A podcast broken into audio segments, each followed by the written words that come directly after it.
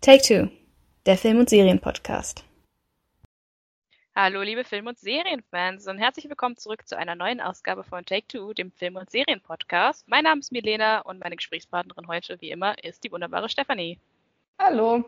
Ja, wir starten in das neue Jahr 2024 mit unserem ersten Review des Jahres. Wir hatten es schon angekündigt.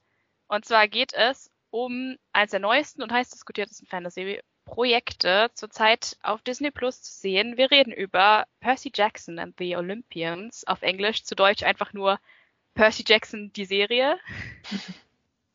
Basiert auf der beliebten Romanreihe von ich hab's gegoogelt. Er spricht sich Rick Riordan aus, habe ich gelesen. Ja. Ich dachte immer, er heißt Rick Riordan, weil ich immer an Dolores O'Riordan gedacht habe, aber anscheinend spricht er sich Riordan aus. Aber Steffi, du wirst mich da sicherlich noch äh, korrigieren, wenn ich hier irgendwelche Fehler mache, denn äh, an meiner Seite ist ein großer Percy Jackson-Fan. Ich glaube, das kann ich schon mal äh, vorwegnehmen, oder? Das stimmt, ja. Ich habe die Serie angefangen mit 14, 15 zu lesen also war ich etwa genau in dem Alter, in dem die Schauspieler auch sind, die jetzt heute ähm, die Hauptcharaktere spielen.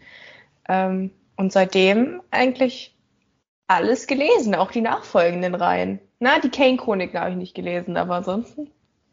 Du hast alle Bücher gelesen. Es gibt ja ähm, fünf. Ist es eine fünfteilige Reihe? Die Originalreihe? Ja, und dann taucht Percy auch nochmal eine Nachfolgereihe. Ähm, genau. Hel Helden des Olymps. Helden des Olymps. Und dann gibt es noch Trials of Apollo. Ja, also, taucht Percy auch auf. Ähm, dann allerdings schon erwachsen. In Magnus Chase taucht er auch auf. Also es gibt viel Material, was da zu verfilmen ist. Ähm, die neue Serie, jetzt tatsächlich im Dezember erschienen, beschäftigt sich mit Buch 1. Äh, das haben sie komplett verfilmt. Und ist, der Plan soll wohl sein, dass jede Serie ein Buch sein wird. Ja, und seit gestern wissen wir auch, dass Staffel 2 bestätigt ist und kommen wird. Und Sea of Monsters äh, dann auch Inhalt von Teil 2 sein wird. Also im genau. Band des Zyklopen. Genau, und das kann man noch sagen. So weit sind sie damals auch mit den Filmen gekommen, denn das hast du noch nicht erwähnt, glaube ich, aber ähm, es gab schon mal eine Verfilmung von dem Stoff. das ungeliebte Kind. ich weiß, ich weiß, Fans erwähnen das nicht so gern. Es steht so auf einer Liga mit, auf einem Level mit dem Eragon-Film und dem, dem Avatar-Film. Ähm, aber ja, ich habe tatsächlich, muss ich gestehen, ähm, weil wir gerade dabei sind, wie wir zu Percy Jackson gekommen sind. Ich muss gestehen, ich habe die Filme vor den Büchern äh, gesehen. Immer ein, ein großes Problem. Äh, und zwar habe ich tatsächlich, glaube ich, sogar Film 2 vor Film 1 gesehen, was auch nicht die beste Idee war. Ähm, dementsprechend, ja, kann ich, ich konnte den Hass damals noch nicht so ganz nachvollziehen, aber inzwischen glaube ich, ähm, ich verstehe die Kritik. Aber jetzt haben wir ein neues Projekt geschaffen von Jonathan E. Steinberg, äh, dem Showrunner, und an seiner Seite der Autor Rick Ryden. Ähm, fand ich sehr witzig, dass sie äh, Jonathan Steinberg angeheuert haben dafür, weil ähm, die einzige Serie, die, die, ich von ihm kenne, ist Black Sails. Und das merkt man auch in der, ähm, das merkt man auch in dem, in der Serie, weil äh, ein paar Schauspieler aus Black Sails auch wieder mit dabei sind, aber thematisch natürlich ein sehr großer ähm, Unterschied. Wir haben hier eine Serie, die sich hauptsächlich an Kinder richtet. So in einer Liga mit anderen, ich sag mal, Middle Grade Verfilmungen, Fantasy-Verfilmungen, die in letzter Zeit rauskamen. Ich denke da an Lockwood Co., äh, American Born Chinese. Jetzt kommt die, ähm, die neue Avatar-Serie raus. Also da gibt's äh, inzwischen wieder sehr viel Fantasy, die sich an Kinder richtet. Trotzdem natürlich auch die erwachsenen Fans alle sehr gespannt auf die Serie gewesen. Dementsprechend also ein, ein äh, Projekt mit großen Erwartungen, aber auch einer großen Fallhöhe, würde ich sagen. Wir haben uns den Podcast heute so vorgestellt, ähm, wir reden über alle acht Episoden, aber natürlich nicht im Detail, also keine Sorge. Und ähm, versuchen das größtenteils spoilerfrei zu halten, falls ihr die Serie noch nicht gesehen habt und reinhört, um zu erfahren, ob das vielleicht was für euch ist. Wir können natürlich nicht die komplette Handlung geheim halten, aber wir versprechen, dass wir keine größeren Plot-Twists verraten und natürlich auch auf keinen Fall irgendwas sagen über ähm, die späteren Bücher, das richtet sich vor allem an Steffi, denn ich habe tatsächlich nur Band 1 gelesen, also von daher kann von mir da nichts kommen. Das ist bei mir aber auch fast zehn Jahre her, dass ich äh, zwei bis fünf gelesen habe. Also eins habe ich jetzt als Vorbereitung auf die Serie nochmal gelesen. Das heißt, da weiß ich ganz gut, mhm. was passiert ist. Aber ähm, ja, ich glaube, ich könnte gar nicht so viel zu zwei bis fünf spoilern. Gut, da sind wir auf der sicheren Seite. Ein Glück. Ja, dann würde ich sagen, hast du noch irgendwas äh, vorwegzunehmen, Steffi? Irgendwas, was ich vergessen habe? Eigentlich nicht, nur dass ähm, die Vorfreude natürlich sehr groß war. Also du hast es schon erwähnt, ähm, wir hatten zwei Filme, die so mittelmäßig bis schlecht beim Publikum ankamen, ähm, weil sie nicht sonderlich buchgetreu waren und auch so ein paar andere Entscheidungen ähm, nicht wirklich gut gefallen haben. Die Schauspieler waren zu alt für die Charaktere, die sie eigentlich verkörpert haben. Dann wurde versucht, das irgendwie so ein bisschen anzupassen. Soll jetzt kein Rant auf die Percy Jackson Filme sein, weil ich finde die tatsächlich gar nicht so schlecht. Aber ähm, ja, deswegen war natürlich äh, der Hype und die Vorfreude groß. Und jetzt besprechen wir, ob die Serie das halten konnte oder nicht. Genau, das ist so ein bisschen die Prämisse oder die Hoffnung, die viele Leute hatten. Dadurch, dass der, der Autor der Reihe beteiligt ist als Showrunner, dass wir hier jetzt eine sehr authentische, buchgetreue Verfilmung kriegen. Anders als die Kinofilme, die sich ja schon einige Freiheiten genommen haben. Äh, was daraus geworden ist, besprechen wir dann auch gleich. Ich würde sagen, wir beginnen am Anfang. Wir haben das Setting vom, korrigiere mich, aber ich glaube erst zwölf, Percy. Ja, ich ist genauso äh, alt wie Harry Potter. Genau, die ähm, Parallelen sind, sind da. Ähm, ja, aber Harry ist ja elf, als er nach Hogwarts kommt, deswegen Stimmt, oh, Entschuldigung. Ja, nein, Percy ähm, ist zwölf und im letzten genau. Band ist er 16, glaube ich. Wir haben also einen, einen jungen Mann, der genauso ähnlich wie Harry Potter, so ein typischer Middle Grade Fantasy Held, der nicht ganz reinpasst in seine Welt. Irgendwas passiert um ihn herum, was er sich nicht erklären kann und niemand will ihm so richtig erzählen, was falsch mit ihm ist, aber irgendwas funktioniert ähm, anders bei ihm. Er sieht Monster, er hat bestimmte Probleme, zum Beispiel ADHS und ähm, dyslexisch ist er auch. Also ja, einige Schwierigkeiten hier für den jungen Percy oder Perseus, wie er ja eigentlich heißt, Perseus auf Deutsch. Und wir beginnen in, in einem Schulsetting bei einem Klassenausflug ins Museum. Und da, von dort aus entwickeln sich dann die Dinge relativ rasant. Percy muss dann, dann fliehen, so viel sei verraten. Und die ersten zwei Folgen ziehen eigentlich, würde ich sagen, stringent die Action auch durch. Findest du, dass die ähm, Einleitung gut gelungen ist? Also wir haben ja wirklich die ersten zwei, zwei Folgen sehr actiongeladen. Wir sehen, wie, wie Percy ins Camp kommt. Ähm, mhm. Wir sehen die, kurz die Beziehung zwischen ihm und seiner Mutter, zwischen ihm und seinem besten Freund Grover, der sich dann als ähm, Satyr entpuppt. Wie hat sich das für dich angefühlt als Fan der Bücher? Hattest du gleich so das Gefühl, dass du irgendwie in der Percy Jackson Welt drin bist? Ähm, also an sich war ich eigentlich nach den zwei ersten Episoden sehr positiv gestimmt. Ähm, wir werden bestimmt gleich auch noch auf das Set ein, ähm, zurückkommen, aber das hat mir sehr gut gefallen. Das Produktionsdesign fand ich gut. Ähm, fand auch die Auswahl von Walker Scobell als äh, Percy eigentlich sehr gelungen. Ähm, habe mich gleich irgendwie verbunden mit diesem kleinen jungen Gefühl, der irgendwie, wie du schon schön gesagt hast, äh, nicht so wirklich perfekt reinpasst. Und ich finde Walker Scobell ähm, ähm, spielt das dann auch ganz, ganz schön, dieses etwas verträumte, tollpatschige, was ich an Percy so sehr liebe, ähm, ähm, kommt da sehr gut durch, ist auch, um mir den Vergleich zu den Filmen zu ziehen, ganz anders als Logan Lerman, der das äh, halt viel erwachsener Percy gespielt hat. Und ähm, das ist halt jetzt hier wirklich ein Kind mit Problemen, ähm, weiß auch immer nicht ganz, wann er den Mund zu halten hat. Ähm, wie gesagt, die ADHS-Tendenzen sind sehr erkennbar. Also so, so Fokus halten und so ist jetzt nicht so sein Ding. Ähm, ah ja, das hat mir Percy immer sehr sympathisch gemacht. Ähm, als eine Person, die auch relativ viel redet. Finde ich immer sehr witzig, ähm, Percy beim Schnattern zuzuhören. Ähm, ja, also wie gesagt, ich war sehr zufrieden mit Percy an sich. Ich fand auch, dass wir ganz gut eingeführt haben, eingeführt wurden in die Welt. Mir war es ein bisschen zu viel Exposition Dump. Also in der ersten Folge erfährt Percy relativ schnell, jetzt nicht unbedingt, wer sein Vater ist, aber er erfährt relativ schnell von der Existenz der Götter, weil seine Mutter ihm das so ein bisschen erzählt. Und ähm, ja, das mochte ich in den Büchern eigentlich ganz gerne, dass Percy wirklich ins Camp kommt und überhaupt keine Ahnung von irgendwas hat. Und da haben sie sich entschieden, einen anderen Weg hier zu gehen und ihn schon so ein bisschen einzuführen. Äh, die ganze Szene im, ähm, dann im Wald, ohne zu spoilern, was da passiert, fand ich eigentlich ganz gut umgesetzt. Also ich war eigentlich sehr zufrieden nach den ersten zwei äh, Folgen. Mir ging es manchmal ein bisschen zu schnell. Da merkt man dann halt, dass die Episoden nur 30 Minuten Zeit haben.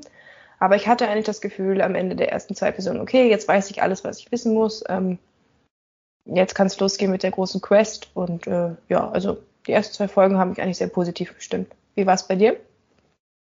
Ganz ähnlich. Ich mochte das auch. Ich fand ähm, die also was ich an Percy Jackson immer mochte, war halt diese Verbindung mit der griechischen Mythologie und diese ganzen kleinen Anleihen. Das ist natürlich immer spaßig, wenn, wenn Percy dann das Camp bekommt und dann Charaktere trifft, die man aus der Mythologie schon kennt. Äh, du hast schon Borger Scobel angesprochen als Hauptdarsteller, den fand ich auch sehr sympathisch. Ähm, ich finde das wirklich schön, dass wir hier einen jungen Helden haben, der halt, glaube ich, viele Kinder repräsentiert. Also viele Kinder finden sich wieder in ihm. Ich glaube, Rick Riordan hat ja auch den Charakter geschaffen als sagen Repräsentationsfigur für seinen Sohn, der auch ADHS hat. Und insofern finde ich das ganz wichtig, dass wir hier jemanden haben, mit dem sich halt viele Kinder identifizieren können, die halt ähnliche Probleme haben. Und dass Percy halt lernt im Camp, dass das, was er immer als Schwächen wahrgenommen hat, was er immer als Probleme an sich wahrgenommen hat, jetzt seine Stärken sind. Ja, das ist, ähm, glaube ich, auch eine ganz große Message, die Rick Riordan ähm, ähm, rüberbringen will und weswegen er auch beim Casting so, ähm, so offen war. Ähm, muss man schon sagen, dass die Charaktere teilweise äußerlich schon unterscheiden von äh, dem, was sie, wie sie in den Büchern beschrieben werden, aber Rick Riordan war es halt wirklich wichtig, seine zentrale Message rüberzubringen, dass äh, die Welt von Percy Jackson eben inklusiv ähm, ist und ähm, wie du schon gesagt hast, äh, Percy ist ein Repräsentant ähm, in gewisser Weise für seinen Sohn, der eben auch mit Problemen zu kämpfen hatte, äh, der ADHS hat, der Dyslexie hatte. Und ähm, ja, die Message ist, wer weiß, wer du am Ende bist. Vielleicht bist du auch der Sohn von Poseidon. Ja, das könnte genau. sein. also, genau, also ein bisschen genau. Eskapismus für ähnlich gestrickt wie Harry Potter für Kinder, die sich halt in ihrer eigenen Welt nicht zugehörig fühlen und dann in eine andere Welt kommen, in der sie plötzlich dazu gehören und zum Helden werden können. Was eine schöne Sache ist. Man hat es schon ja. gesehen, aber es ist trotzdem immer wieder schön. Ja, aber das ist zum Beispiel, wie gesagt, eine Message, die in dem Film so überhaupt nicht wichtig war. Hm. Darum ging es irgendwie nicht. Ähm, und das fand ich sehr schön, dass das hier immer wieder mit so kleinen Momenten aufgegriffen wird. Du hattest schon die Sets angesprochen. Percy kommt hm. ja dann ins berühmte Camp Half-Blood. Ähm, ja. Das der Hauptabenteuerspielplatz in den Büchern ist, was ich interessant finde, weil tatsächlich verbringen wir sehr wenig Zeit in dem Camp, aber das ist so der, der Fokus eigentlich der Reihe. Percy kommt in dieses Camp und da sind halt alle so wie er. Wie fandest du ähm, die Umsetzung des Camps? Wie fandest du das Set? Und natürlich kannst du auch gerne über die anderen Sets reden, wenn ihr da nee, Also ich muss sagen, hinten raus fand ich die Sets teilweise ein bisschen enttäuschend. Also ähm, gerade so in den letzten Folgen hatte ich das Gefühl, es wirkt sehr entvölkert und ein bisschen leer, aber da kommen wir vielleicht noch drauf, wenn wir die anderen Folgen besprechen. Von Camp Half-Blood hingegen war ich total begeistert. Also ich finde, da haben sie einen richtig guten Platz gewählt. Ähm, ähm, hat man ja auch in diesem Spin-off gesehen, ähm, ja, Spin-off sage ich schon, ähm, in dieser 50-Minuten-Reportage, die Disney Plus jetzt nach der achten Folge veröffentlicht hat, wo du nochmal sehen kannst, äh, wo sie so gedreht haben. Und äh, diese Camp Half-Blood-Wiese ist einfach der perfekte Ort, um dort zu drehen. Äh, ich finde, sie haben die Hütten ganz toll umgesetzt. Ähm, das hat mir eigentlich auch in den Filmen damals ganz gut gefallen, aber ähm, auch das, also diese berühmte U-Form aus den zwölf ähm, Hütten, jeder von denen repräsentiert eine, ähm, eine Gottheit und dort leben dann ihre Nachfahren drin, also die Halbgötter, die von dieser Person, diesem Gott abstammen. Und ähm, ja, nee, das, ich fand, die waren, also die waren super schön designt, ähm, die ganzen äh, Hütten. Ich finde es auch toll, dass Percy erstmal der Hermes-Hütte abgeladen wird. Das ist auch in den Büchern so. Die natürlich am überfülltesten ist, weil alle Götter, alle Halbgötter, die äh, ja, die nicht wissen, wo sie hingehören, erstmal bei Hermes abgeladen werden. Und mhm. äh, ja, das hat mir sehr gut gefallen, dass so solche kleinen Sachen halt drin waren, die auch in den Büchern drin sind. Oder Clarice, die ja so ein bisschen ähm, der Antagonist für Percy im, im ersten Buch ist, weil sie ihn so ein bisschen an seine anderen Mobber erinnert in der ähm, in der realen Welt, sag ich jetzt mal. Mein Camp Hapler spielt auch in den USA, aber es halt so ein bisschen versteckt und so ein bisschen entrückt hat man immer den Eindruck vom, vom Rest der Welt. Und ähm, ja, also, und vor allen Dingen, das muss ich noch ansprechen, ich weiß nicht, ob wir schon über die Kostüme reden wollten, aber ich bin so, so froh, dass sie dieses orangefarbene T-Shirt umgesetzt haben. Ich habe gelesen, sie mussten irgendwie x-mal rumprobieren, bis sie den richtigen Orangeton gefunden hatten. Und dieses Camp Half-Blood T-Shirt sieht einfach so gut aus und die Perlenkette, wo immer eine Perle dran ist, ähm, für jedes Jahr, das du im Camp verbringst, haben sie auch umgesetzt und solche netten Details. Das freut natürlich den Buchliebhaber. Ja, fand ich auch ganz großartig. Die, generell dieses Abenteuercamp, Freizeitcamp-Setting fand ich sehr cool an Percy Jackson und fand es schön, dass sie das so umgesetzt haben. Ich hätte gerne noch ein bisschen mehr Zeit im Camp verbracht, ich bin ehrlich. Mhm. Ja, ich auch, ich auch. Da vielleicht noch eine Sache, bevor wir weitermachen mit den nächsten Episoden. Unterschiede zum Buch, beziehungsweise Entscheidungen, die getroffen wurden bezüglich äh, Percys Eltern, also seiner Mutter und seines Stiefvaters Gabe. Da weiß ich, dass einige Fans da aufgemerkt haben, weil ähm, sie fanden, dass die Charaktere anders umgesetzt wurden. Stimmst du dem zu? Ja, das stimmt natürlich. Also ähm, in den Büchern wird Gabe natürlich wie ein Volltrottel dargestellt, ähm, aber wie so ein, so ein Loser, der halt sein ganzes Leben verbockt hat.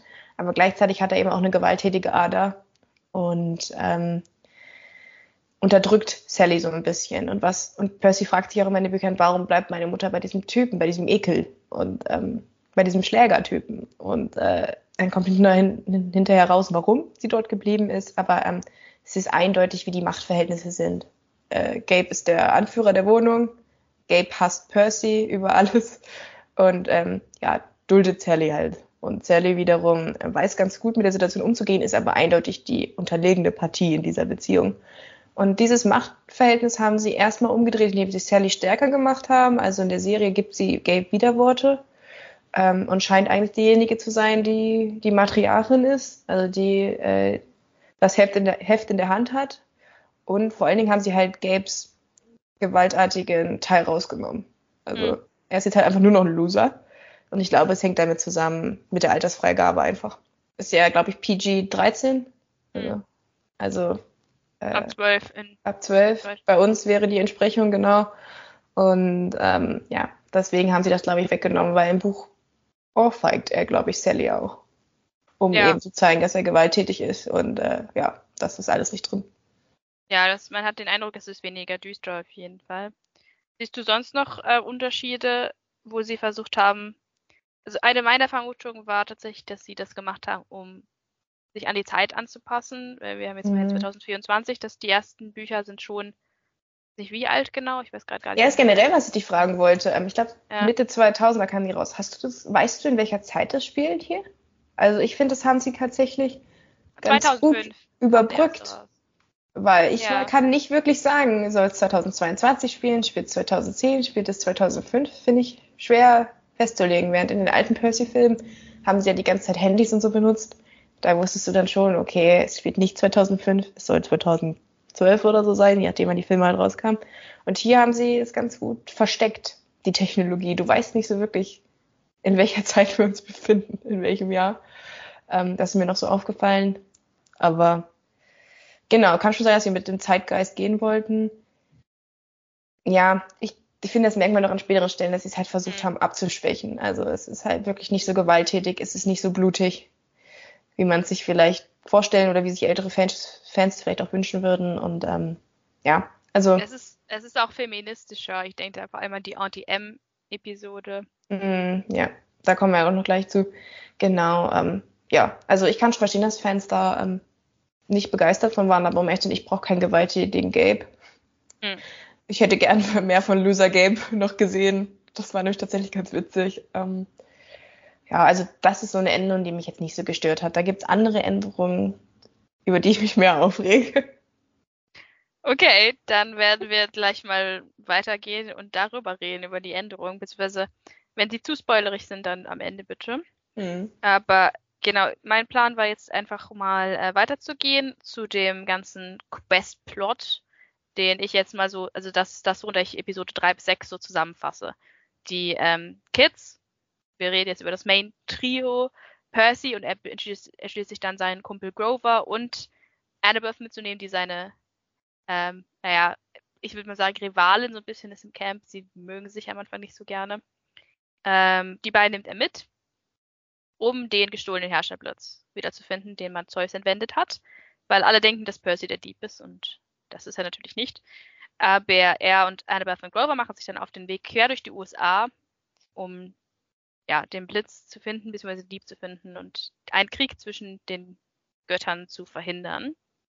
Ja, ich denke, wir fangen am besten mal an mit Grover, Annabeth und Percy, oder? Wie fandest du unser Trio? Wie fandest du die Chemie zwischen den Hauptcharakteren? Mm, schwer, schwer für mich zu sagen. Ähm, ich habe ja schon über Percy einzeln gesprochen, mhm. dass ich ihn ganz gut besetzt fand. Ähm, ab und an hat mir so ein bisschen der Sarkasmus gefehlt, der sonst immer so durch seine Aussagen trieft. Ähm, da merkt man am Anfang, dass man seine Gedanken halt nicht mitbekommt, wie in den Büchern. An sich fand ich aber, dass er ihn eigentlich ganz gut umgesetzt hat. Also er hat eigentlich so Percy dargestellt, wie ich ihn mir vorgestellt habe.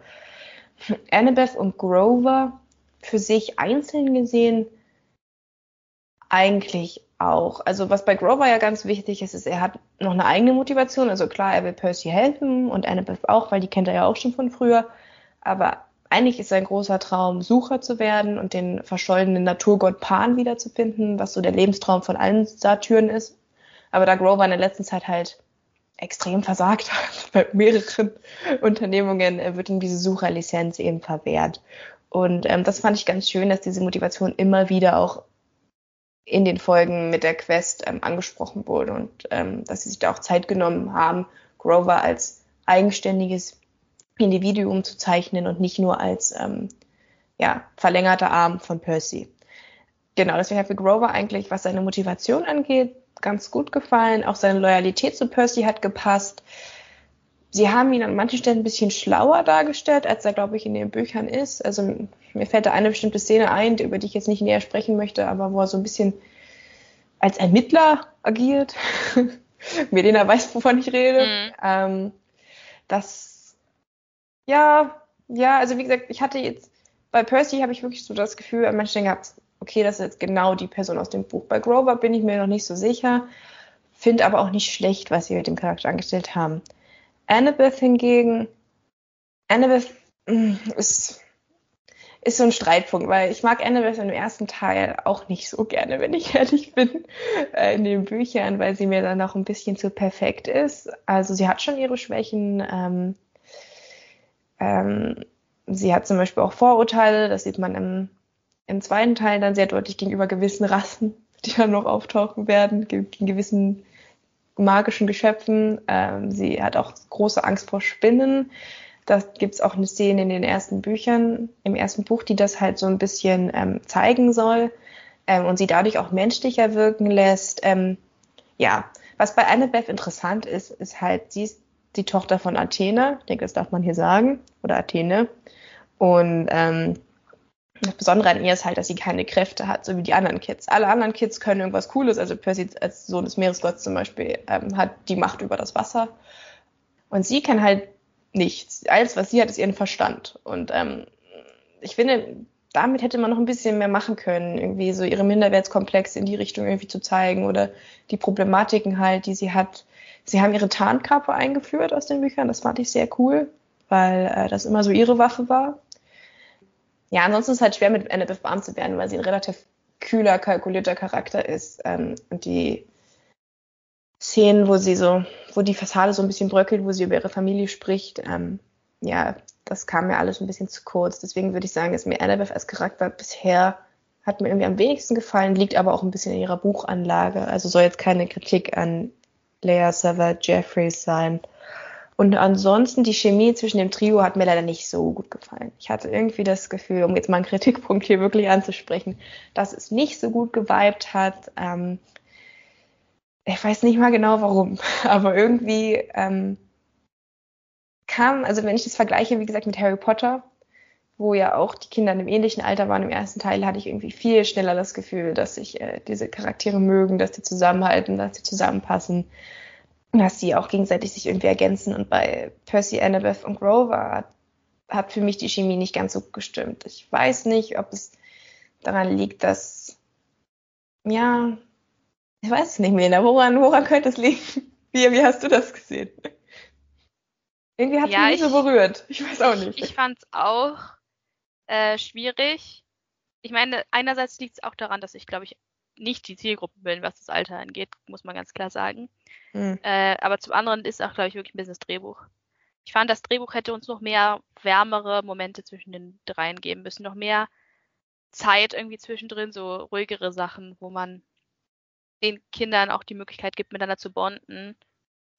Ich habe generell mit dem Drehbuch so ein paar kleine Probleme. Ich glaube, darüber können wir später noch reden, aber mir fehlte wirklich so ein bisschen der Charme. Das ist jetzt eine sehr sehr schwierig greifbare Kategorie. Ja, aber so wie, das beschreibt es ganz gut, ne? Der Funke ist einfach nicht so übergesprungen. Und ja, es wirkte alles so ein bisschen mechanisch, so ein bisschen hölzern, so wir müssen das jetzt machen, weil wir müssen den Plot voranbringen. Aber ja, also ich habe das Magische einfach. In meinen Notizen habe ich halt geschrieben, ein bisschen wenig Herz.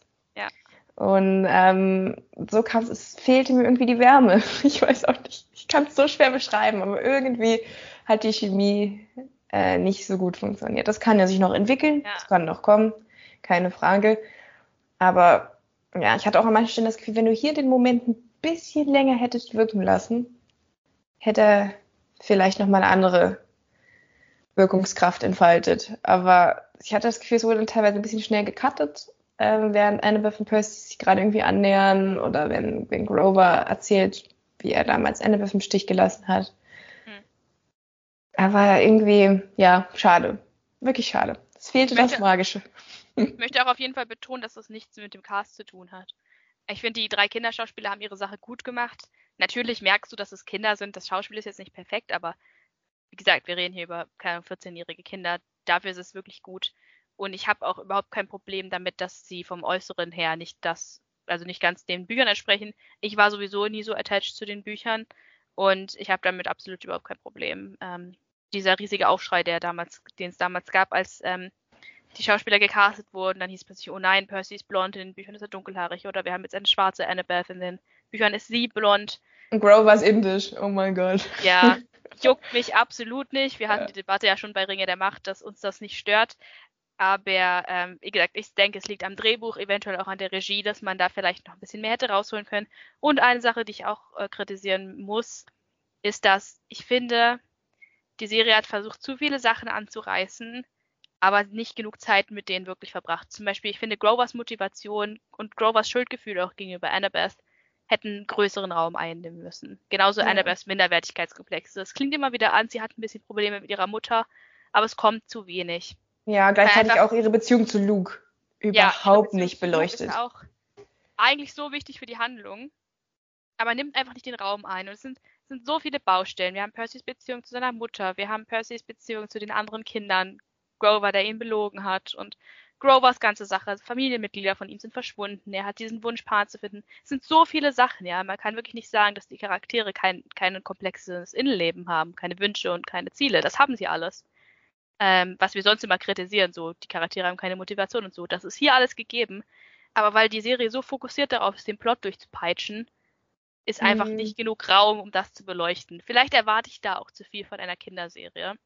Aber da habe ich auch schon andere Kinderserien gesehen, die da äh, deutlich komplexer mit solchen Thematiken umgegangen sind. Und ich finde, das hätte man einfach lösen können, indem man vielleicht ein, zwei Sachen rausnimmt und dafür andere Sachen stärker beleuchtet. Ja, du hast generell so das Gefühl, also in dem Versuch, näher am Buch dran zu sein, haben sie natürlich auch versucht, mehr von den Dingen reinzunehmen, die, äh, die äh, es zum Beispiel nicht in die Filme geschafft haben. Mir fällt zum Beispiel der Kampf mit der Chimäre ein, der für mich mit Abstand der beste Actionkampf war in dieser Staffel. Oder ähm, auch andere Sachen, Procrustus, die reingebracht wurden. Ähm, obwohl sie es damals nicht in die Filme geschafft haben, was natürlich die Fans an sich erstmal freut. Aber du hattest dann das Gefühl, okay, dadurch, dass sie jetzt versucht haben, so viel reinzubringen, also keine Ahnung, in einer Folge vier verschiedene Gefahren, mhm. dass sie keine von den Gefahren so richtig gut umgesetzt haben. Also manchmal haben sie hier den Plot ein bisschen verändert. Mir fällt da vor allem die Medusa-Plotline ein, die sehr äh, abgewandelt wurde von ähm, der Originalmaterie, Materie, gut, das liegt, hast du auch dran, schon gesagt, vermutlich daran, dass man ein bisschen feministischer sein wollte. An der anderen Stelle hat man dadurch aber leider komplett den Mystery-Thriller-Aspekt aus dieser Storyline rausgenommen, den ich sehr mochte eigentlich. Und da muss ich jetzt mal eine Lanze für die Filme brechen. Die Filme haben diese Stelle ganz gut umgesetzt. Ähm, mhm. Ja, oder wie gesagt, der Kampf mit der Chimäre hat mir auch super gut gefallen. Ich habe mich total gefreut, dass, äh, dass der drin war. Aber dann wurde die Actionsequenz irgendwie auch an der Stelle schnell wieder unterbrochen, weil dann musste wieder das nächste kommen und hier muss man noch irgendwas vorbereiten und, ja, und hier muss irgendwas angedeutet werden, aber irgendwie weniger ist manchmal mehr, das Gefühl. Sorry, dass ich dir jetzt ins Wort falle, aber ich finde gerade der Kampf mit der Chimäre ist so ein gutes Beispiel, weil das ist so ein unglaublich dramatischer Moment. Ich will jetzt äh, nicht zu viel spoilern, aber Percy trifft da eine Entscheidung, die wahnsinnig gewichtig ist und die mhm. äh, sehr, sehr emotional ist und auch bei dem Zuschauer was auslösen soll. Und das fühlt sich aber in dem Moment nicht verdient an. Also die Entscheidung, die er trifft, fühlt sich nicht organisch an, weil wir zu wenig Zeit mit den Dreien als Trio verbracht haben, die emotionale Komponente einfach noch nicht ausgereift genug ist ja. für die Entscheidung, die Percy da trifft. Das und, sprichst du absolut was Richtiges an. Ähm, und auch wir mit Percy noch nicht so viel Zeit verbracht haben, dass wir jetzt denken, okay, er ist jetzt schon an dem Punkt, wo er so eine Entscheidung trifft. Das ist seine Charakterentwicklung, die er jetzt durchgemacht hat. Es fühlt sich einfach unverdient an. Ja, es ist nicht ähm, gut genug vorbereitet. Und das, ähm, das tat mir dann auch so ein bisschen weh, weil wir haben das mehrfach. Wir haben mehrfach solche Szenen in dieser Serie, die wirklich heftig sind. Und wo du echt als Zuschauer durchaus auch eine Träne verdrücken kannst, weil es so schlimm ist, was diese Kinder da durchmachen müssen. Und trotzdem lässt es dich irgendwie kalt, weil es nicht gut genug vorbereitet wurde, wie du gesagt hast.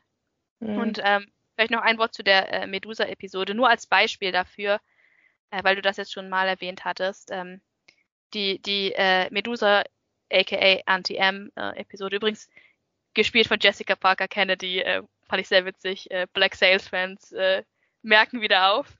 Mhm. Aber ähm, normalerweise die ganze Percy Jackson-Reihe ist so aufgebaut, die, sie treffen eine moderne Variante von einer griechischen Figur, also Figur aus der griechischen Mythologie. Und es gibt so ein paar Clues, wie zum Beispiel, ich nehme es jetzt einfach mal als Beispiel, es kommt sehr früh, das ist jetzt kein großer Spoiler. Sie gehen da hin und da, diese Frau hat ganz viele versteinerte Gartenfiguren. Und du denkst, als Zuschauer oder als Leser denkst du sofort, oho, Medusa. Äh, und die Kids wissen das aber natürlich nicht. Und vielleicht weiß das der, der durchschnittliche zwölfjährige Leser an dem Moment auch noch nicht dass das äh, wahrscheinlich Medusa sein wird. Und dann finden sie das raus, das ist so ein bisschen wie so ein Horrorfilm dann aufgebaut. Ähm, ja. so Rover steht dann immer da und denkt sich so, hm, er sieht aber sehr aus wie mein Onkel Ferdinand. Ja. Hm. Also das ist schon eine große Ähnlichkeit. Dieses Mystery. Ja. Und das hast du so oft in dieser Reihe, dass sie halt, das ist ja das Witzige, das ist das, was ich am witzigsten finde an der Serie, ist, dass du halt diese abgedateten Varianten hast. Gleich mit Procrustes. Ähm, und du, wenn du dann dich ein bisschen auskennst mit deiner griechischen Mythologie, mit deinem Homer, dann erkennst du vielleicht so ein bisschen vor die Kindern, was es ist und daraus ergibt sich eine Spannung. Und hier wissen die Kinder das aber immer sofort. Sie kommen hin und du hast so das Gefühl, es ist so ein bisschen wie eine Scooby-Doo-Folge. Du hast so einen scary Bösewicht und dem wird sofort die Maske vom Gesicht gerissen. Und der Moment ist sofort dahin und die, die Figur ist sofort lächerlich gemacht irgendwie, weil ja, und das war leider an so vielen Stellen so. Sofort also, durchschaut haben. Du hast jetzt und, die Medusa-Folge als Beispiel genommen, aber es passiert mindestens noch zwei oder dreimal an anderen Stellen. Ja, du hast einen neuen Charakter, der Charakter wird super aufgebaut, es entsteht sofort eine Entspannung und die Kids ruinieren es, indem sie halt sofort alles wissen. Oder, ja, oder ein Ort. Mir ja, fällt da Episode Ort. 6 ein. Kommt zu diesem Ort hin. So, mhm. hm, ich weiß genau, was das passiert. Das darf uns nicht passieren. Und dann, das Merkwürdigste an der ja. ganzen Sache ist, es du passiert ihm dann trotzdem. Du kannst das Lotus Casino sagen. Ich glaube, das hat viele Leute aufgeregt. Die kommen da hin und sagen so, hm, das, das, da dürfen wir nicht hin. Lotus ist schlecht. Ja. Ähm, aber dann bleiben sie trotzdem da. Sie gehen ja auch bei Medusa rein. Ja, das macht es halt dann so unglaublich dumm, weil einerseits die Kinder wirken intelligenter und besser vorbereitet, weil sie das wissen, aber der Plot muss ja trotzdem vorankommen. Das heißt, sie gehen ja trotzdem rein. Das finde ich, da, also das yeah. ist ja eine merkwürdige Entscheidung, die da getroffen wurde. Ich verstehe es auch nicht. Muss die ganze Zeit sagen, warum solche Entscheidungen getroffen werden. Also bei Medusa, klar, okay, da versucht man vielleicht die Story ähm, ähm, zeitlich abzudaten, aber warum das Lotus Hotel so, so, also wirklich, ich habe mich so auf diese Folge gefreut. Und die hat mich so enttäuscht. Das war, glaube ich, die, na, Folge 7 fand ich noch schlimmer, aber Folge 6 und 7 waren so für mich die beiden Folgen, die mich wirklich echt rausgerissen haben aus der Immersion, wo ich halt wirklich mehr einfach da saß, dachte mir, nicht ernsthaft. Das ist jetzt nicht die, die Entscheidung, die ihr getroffen habt, oder? Willst du, willst du mehr darüber sagen, was du genau meinst?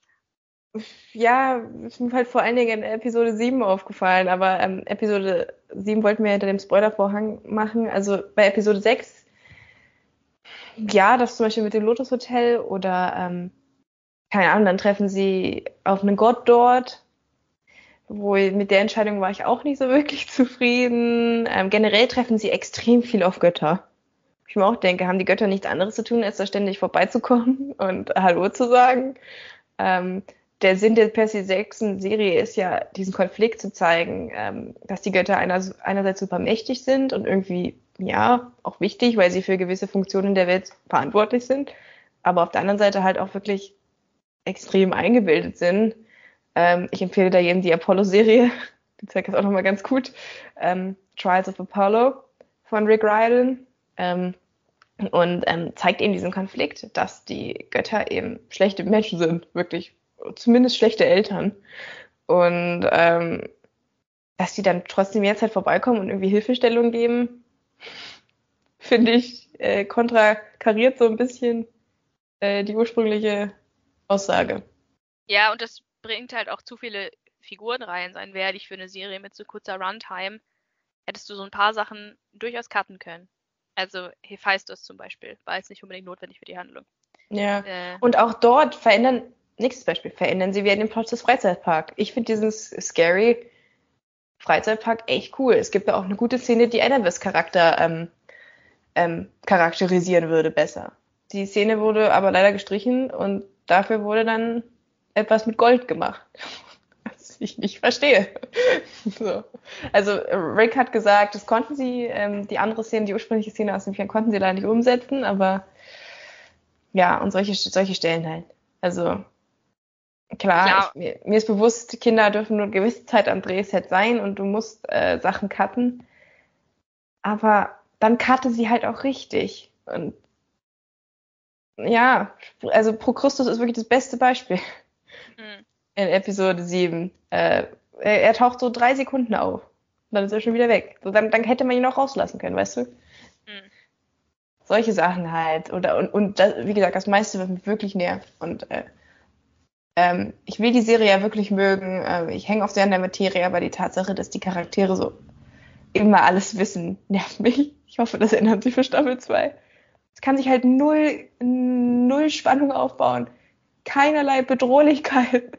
Du hast nie Angst um diese Charaktere, weil die wissen ja eh schon alles und wenn es Probleme gibt, dann lassen die sich innerhalb von zwei Minuten lösen. Deswegen wirken so Momente wie der ähm, in St. Louis halt auch nicht. Ja. Weil du hast nie Angst um diese Charaktere. Du weißt, denen wird nichts passieren. Die hm. sind äh, zu schlau und zu stark. Und Ein bestes Beispiel da. Das ist, das ist kein richtiger Spoiler. Bestes Beispiel ist, Percy wird irgendwie verwundet. Sie denken so einen Moment, okay, was machen wir jetzt? Und dann so, nächster Cut, okay, wir legen ihn ins Wasser. Problem mhm. gelöst. Und so ja. läuft es halt ab und an. Ja. Das nimmt leider die Spannung ja. sehr raus für mich. Also, für also mich das Drehbuch, über, naja. Für mich hat sich über, ich, das klingt jetzt harsch, aber für mich hat sich über den Verlauf der Serie nicht wirklich Spannung aufgebaut. Es war mir relativ egal. Ich war nie wirklich investiert in diese Sache. Es war mir eigentlich relativ egal, wer jetzt diesen Blitz gestohlen hat ich habe auch nie wirklich das Gefühl gehabt, oh, wenn sie den Blitz jetzt nicht rechtzeitig finden, dann gibt es das große Drama. Und dann würde ich sagen, kommen wir gleich mal zu, zum letzten Akt. Ja, lass uns rübergehen. Ähm, und jetzt weil, können auch ein paar äh, Spoiler fallen. Genau, also. weil diese Blitzgeschichte muss natürlich auch noch angesprochen werden. Und ja, ich würde sagen, wir machen jetzt an der Stelle wirklich explizit eine Spoilerwarnung, weil wir reden jetzt über das Ende. Willst du vorher noch deine ähm, Bewertung geben? Ich würde die, die Bewertung tatsächlich, wollen? ich würde die Bewertung tatsächlich ans Ende stellen. Okay, na gut. Ich glaube, sonst äh, ja, sorry an alle Menschen, die, äh, die äh, gerne die Bewertung hören wollen. Vielleicht machen wir eine Timecode rein, damit die Leute dann ans Ende skippen können, wenn sie die Bewertung hören wollen. Aber ich würde die tatsächlich ans Ende stellen, weil die, ähm, der letzte Akt hat für mich nochmal einen großen Einfluss darauf, wie ich die Serie bewertet habe. Und das will ich vorher noch gesagt haben, bevor ich hier meine okay. Note vergebe. Dann lass uns ja, loslegen. Die, die Blitzgeschichte, ähm, genau, Folge 7 und 8 sind für mich, habe ich halt so ein bisschen abgespalten vom Rest der Quest weil, und da, da kommt jetzt der große Spoiler, äh, als sie aus dem Lotus Hotel rauskommen, haben sie eigentlich schon versagt. Ja, das ist auch so ein blöder Änderung. Da ist die Deadline eigentlich schon abgelaufen. Und das ist so, also so ein Moment, ich weiß, das ist nicht in den Büchern, das ist neu.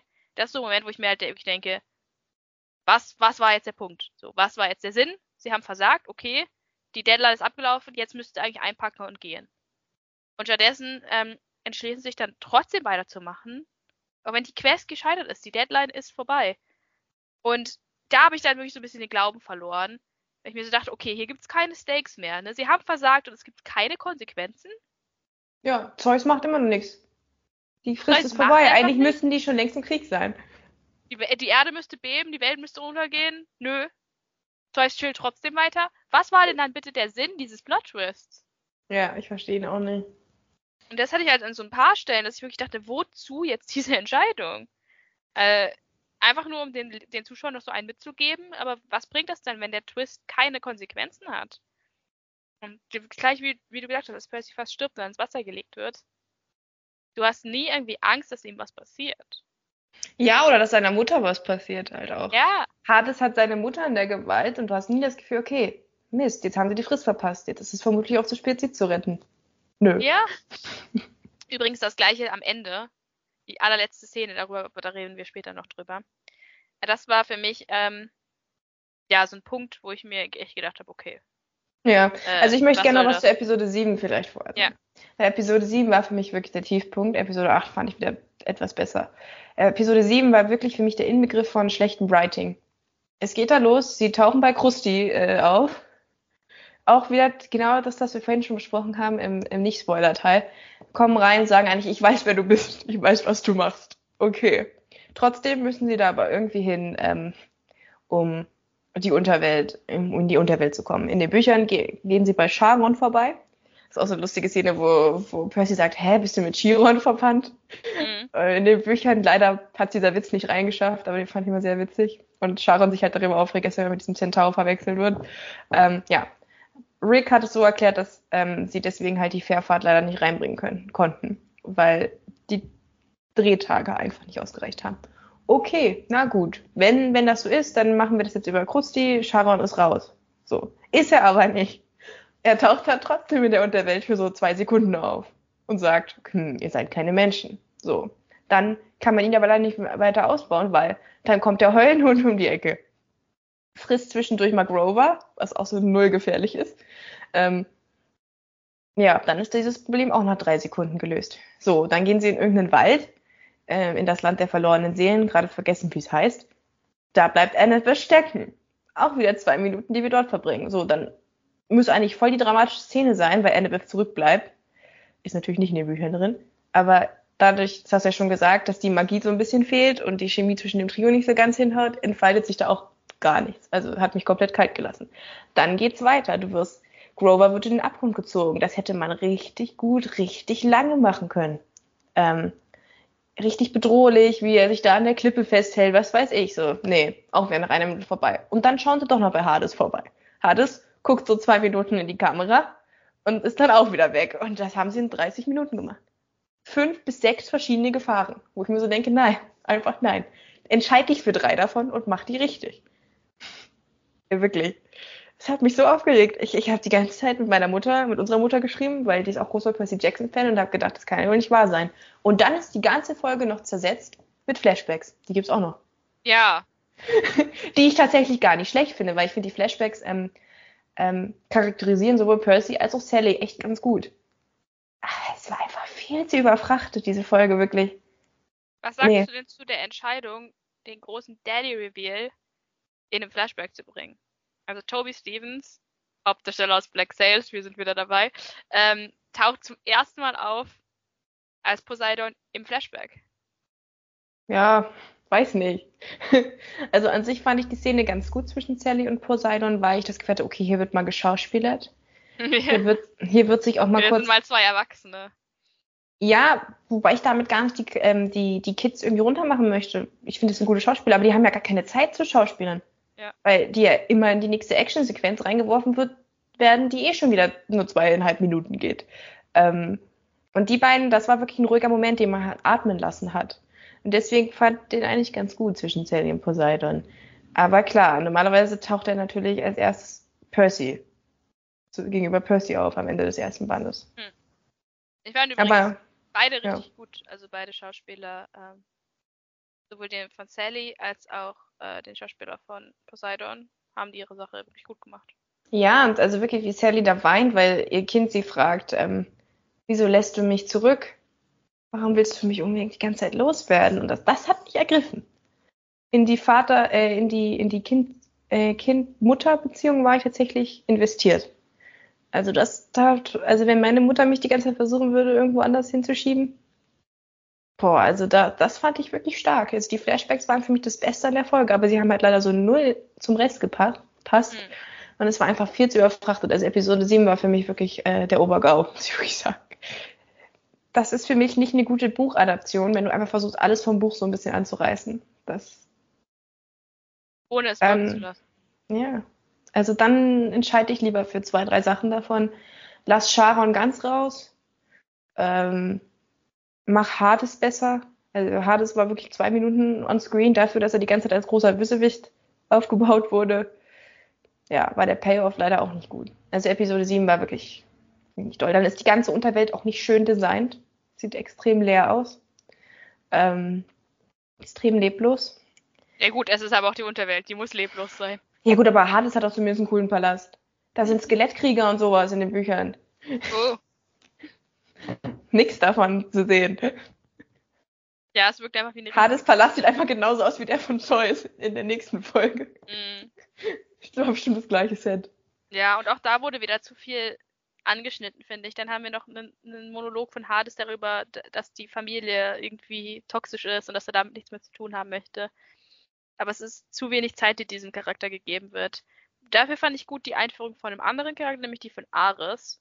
Ich glaube, es ist die Folge, ich weiß gar nicht mehr, sie heißt ein Gott lädt uns zu Cheeseburgern ein. Ja, Folge 5. Ja.